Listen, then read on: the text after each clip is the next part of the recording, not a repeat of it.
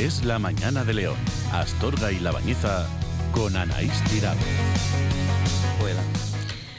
Una y doce minutos, seguimos adelante en esta recta final de este lunes, 30 eh, de enero. Ya nos acompaña José Alberto Benítez en este tiempo de saludable. José Alberto, muy buenos días. Buenos días, Anaís. A ver si enseguida se puede poner activa la, la, cámara del teléfono para que también todos los seguidores de José Alberto de, en sus redes sociales y en el canal de YouTube mm. puedan participar, escuchar primero y luego participar del tema que abordamos hoy. Además, muy interesante porque mm, iba a decir, nos vamos un poco por un lado, pero no, es que tiene mucho que ver y va a tener mucho que ver en, la salud, la inteligencia artificial.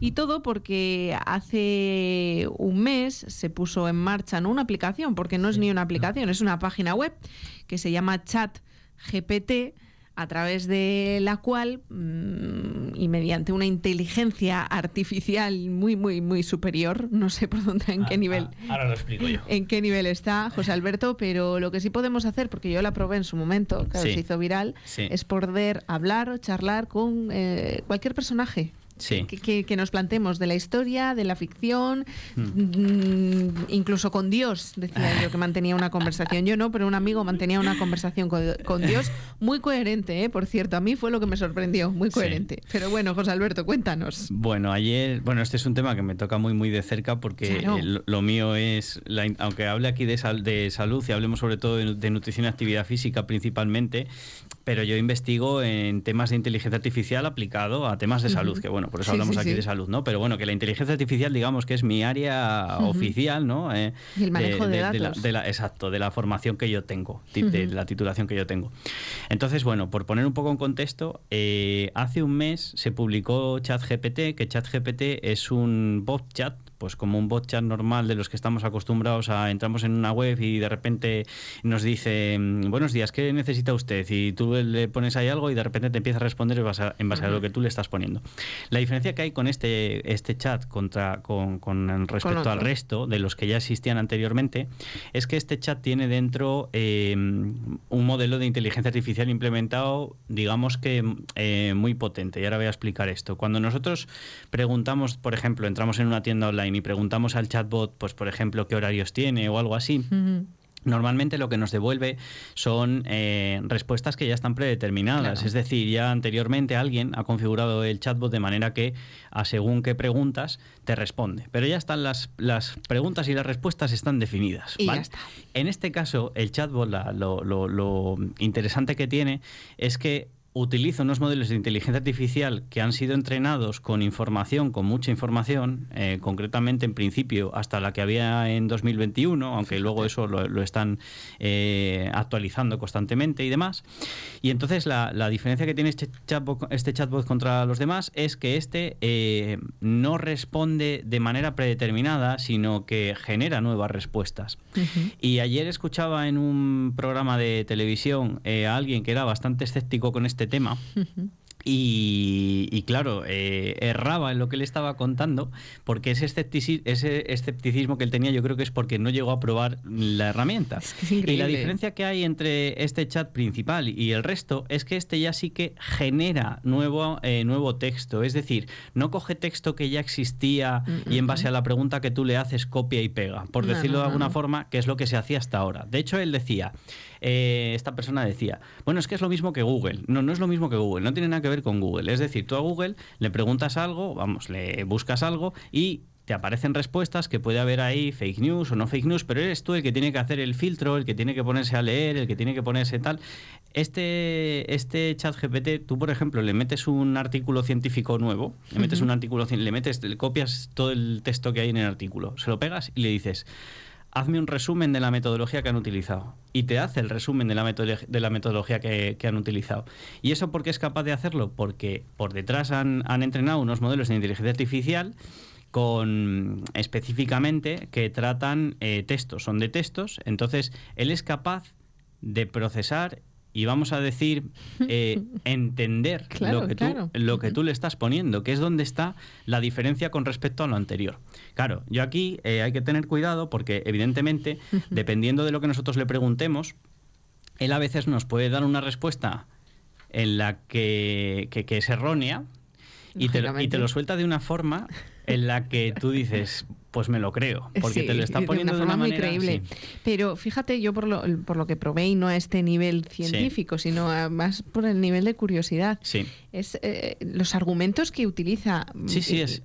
¿Te los crees? Sí, sí. O sea, y, y, te guías y vas con la conversación y mantienes una conversación larga mm. y no difieren los argumentos que utilizan al final de la conversación, son distintos los, que utiliza al principio y es increíble. O sea, parece que te está respondiendo una persona al otro lado al otro lado de una forma muy, muy coherente. Sí.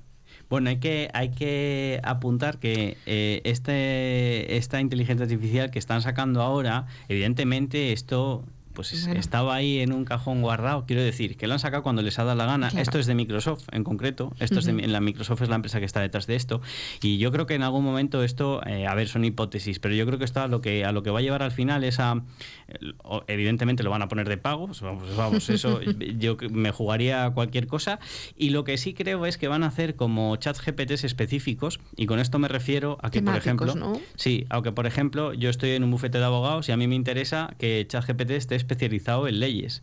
Y a la última, bueno, pues eso se puede hacer. Tú puedes llegar, lo, lo, interesante de esto es que le puedes dar ahí un libro de 600 páginas, se lo das y a partir de ahí le haces una pregunta sobre el tema y él te va a responder en base a lo que él ha leído. O sea, lo que veíamos en, en las películas en, las que, en las que venía un extraterrestre, hacía así con un libro, se lo leía y tal, pues esto es lo mismo. Son, ¿Es lo mismo? Son, datos y el poder que tienen eh, los datos. Exacto. Y muchas veces nosotros cuando cedemos nuestros datos no somos conscientes ¿no? de toda la información que estamos cediendo y donando. Correcto, correcto. Y, ayer decían en el programa este que, claro, se podía usar tanto para bien como para mal. Y efectivamente, se puede usar tanto para bien como para mal. Luego decían lo que comenté yo ahora, que tú le puedes preguntar algo y puede ser que lo que te responda no sea correcto y entonces tú tienes que verificarlo. Bueno, es que ahí está la gracia de esto. O sea, quiero decir, porque ayer decían...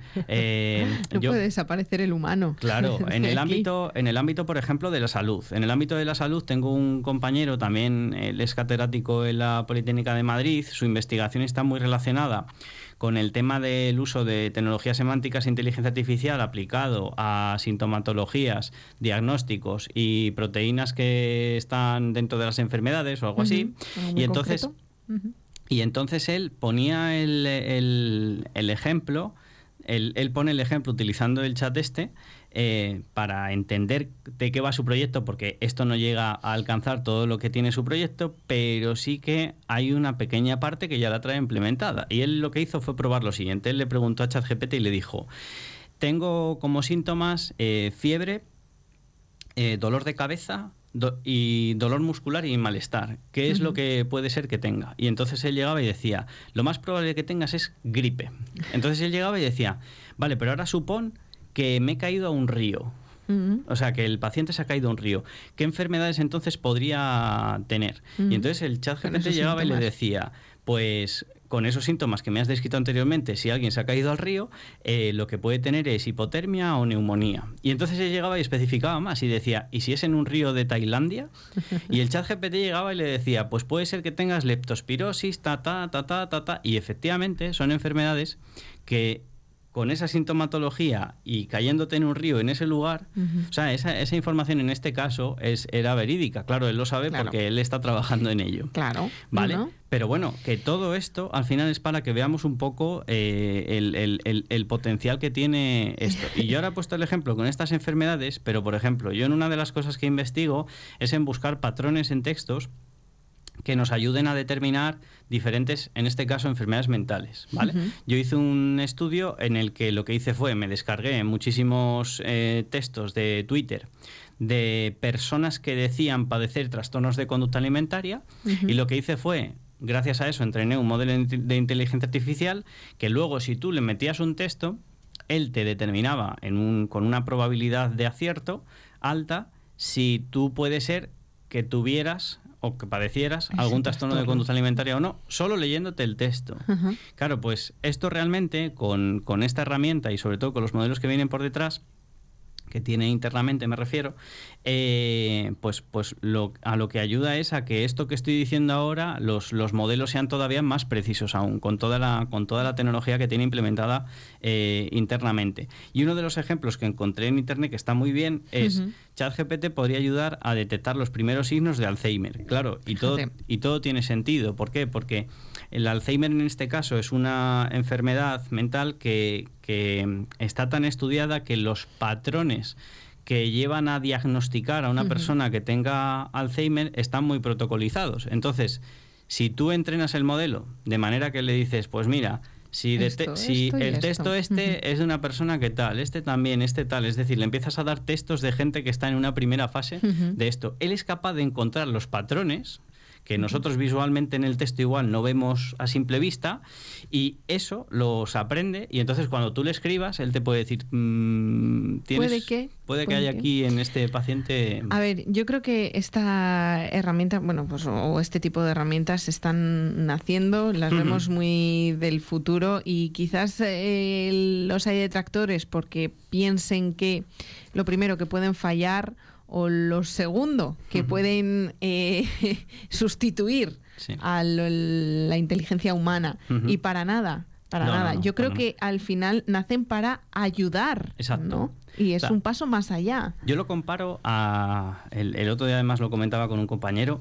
Eh, sobre todo, por ejemplo, si me lo llevo al terreno de la docencia en los colegios y tal, porque es donde más es más peligroso el, elemento si no se utiliza de, la forma adecuada y si no se enseña de la forma adecuada. Eso, igual que todo. Eh, yo me acuerdo al principio del todo que no sé si tú te acordarás o no de la famosa encarta sí, la pues enciclopedia. yo, empecé por ahí, ¿no? Entonces Héctor seguro que no sabe ni lo que es. seguro que no sabe lo que es. Entonces, la encarta era una enciclopedia que, que al principio se, o, llevabas al ordenador en 25 disquetes o en un CD, dependiendo del, del, lo avanzado que fueras. Entonces, yo me acuerdo que el amigo que tenía la encarta en su casa, cada vez que nos mandaban un, trabajo. un, trabajo en el colegio, era vamos aquí a la encarta porque ahí está todo. Entonces, tú buscabas baloncesto y te venía ahí toda la información y era copiar, pegar pero a mano, porque era, en papel, pero tú lo veías en la pantalla, venga, vamos aquí a ponerlo. Luego ya se empezó a imprimir y bla, bla, bla, pero al principio era, te, seguían mandando que los hicieras, eh, eso por lo menos en mi época, ya no, ya eso se acaba. Pero bueno, eh, después vino Internet. ¿Vale? Internet también revolucionó todo esto, Wikipedia, tal, no sé qué, toda la información a la que tenemos acceso y, siempre hemos tenido como miedo, ¿no? De, esa evolución y de decir esto va a ser, va a implicar algo negativo para, para el mm, razonamiento humano y no sé qué y tal, tal, tal, y al final nos hemos ido adaptando, tanto a nivel docente como a nivel formativo, nos hemos ido adaptando en todo y esto al final, pues eso, es una herramienta más. Eh, Yo escuchaba, José Alberto, a una profesora, porque escuchaba mm, una entrevista hablando de esta aplicación, de bueno, esta página web, de una entrevista que ella se la iba a enseñar a los alumnos como una forma de aprendizaje, por ejemplo, para acercarse al personaje de Cleopatra y a poder hablar directamente con Cleopatra, por ejemplo. el tema pero que iba a enseñarles a utilizar la herramienta de forma positiva, o esa era la idea que, que tenía ella. Yo es que tengo, tengo compañeros en, los, dos, bandos, ¿no? Entonces, yo estoy en el bando de que hay que aprender como docentes a que esta herramienta existe y nosotros como docentes tenemos que cambiar en parte la metodología tal y como la estamos aplicando a día de hoy. Porque, por ejemplo, a nivel de, informática eh, hay algunas asignaturas que son de programación que las, lo, lo, que se les manda hacer en las prácticas para que ellos aprendan a programar hmm. eh, son pequeñas funciones muy sencillas de eh, voy a mandarte una matriz y tienes que rellenármela con ceros, por ejemplo, ¿no? Pues claro, pues tú ahora eso se lo dices a ChatGPT y le dices dámelo el lenguaje C o el lenguaje Java o el lenguaje que sea y te lo suelta. Entonces lo que hay que hacer es explicarle a los alumnos sepáis que esto existe, pero vosotros para poder ser ingenieros en informática tenéis que ser capaces de sacarlo sin la ayuda esta y el que quiera usar trampas, las trampas siempre han existido. Entonces, eh, pues, pues, pues cosa suya y luego ya veremos si aprueba o no aprueba en el examen. Claro. Entonces, bueno, es un poco el, el tema. Y volviendo al tema de la salud, yo creo que también supone una, una, revolución en ese aspecto, o puede suponer si es que realmente se llega a utilizar bien. ¿eh? Claro, yo he escuchado a mucha gente diciendo que van a sustituir a los médicos. A ver, no, no, van a sustituir a los médicos. ¿Cómo lo se que puede decir eso? Lo que van es a facilitarle trabajo a los médicos. ¿Por qué? Porque si antes un diagnóstico, por lo que sea, de, de, un médico especialista en lo que sea, me da igual, eh, pues tardaba en revisarlo, pues, pues voy a poner que 15 minutos, pues igual con esto tienes un pretest, de un prediagnóstico, un prediagnóstico que luego el médico lo va a corroborar o no. Pero por lo menos vas a reducir un poco el tiempo, porque si la máquina está en lo cierto, pues mira, pues eso que que, se, que se ahorra también el, pues, pues profesional, el profesional y el sistema y, demás. Entonces, bueno, las máquinas yo creo que no van a sustituir al 100% al médico, pero van a cambiar, van a cambiar la la forma de trabajo, la metodología de trabajo o, la, o, las funciones. Se trata este de, que, de que ayuden, ¿no? Que al final se trabaja también para desarrollar este tipo de inteligencias o cualquier tipo de tecnología para ayudar al, al, ser humano. Sí. Y yo lo veo muy positivo. Y si alguien tiene curiosidad que nos esté escuchando de probarlo, es que es muy fácil. Chat, GPT. Sí. Y, bueno, si busca eso en Google ya le sale. Y ya le, y ya le sale. y, hay una versión en la que te deja hablar con algunos personajes, después creo que te tienes que registrar, pero bueno, que, es, que es muy sencillo. Y si tienen curiosidad, para que vean cómo funciona, ¿eh? Pero sin miedo que no hay que tener miedo. Sin miedo, sin miedo. que hagan pruebas. Eso, y que prueben. Pues eh, José Alberto, muchísimas gracias. Además sabemos que tú conoces muy bien este tema, yo también lo decía en el inicio del programa. Eh, es una revolución, pero bueno, esto va hacia adelante, no hay quien lo pare. Y los datos y la información, y eso ya lo sabemos desde hace mucho tiempo, tiene mucho poder. Y si se concentra así y se organiza, pues tendrá más. Eso es. Te escuchamos la próxima semana y te vemos, por supuesto, en tu canal de Jave Fitness. Perfecto. Muchas gracias. gracias a Buena semana. Venga.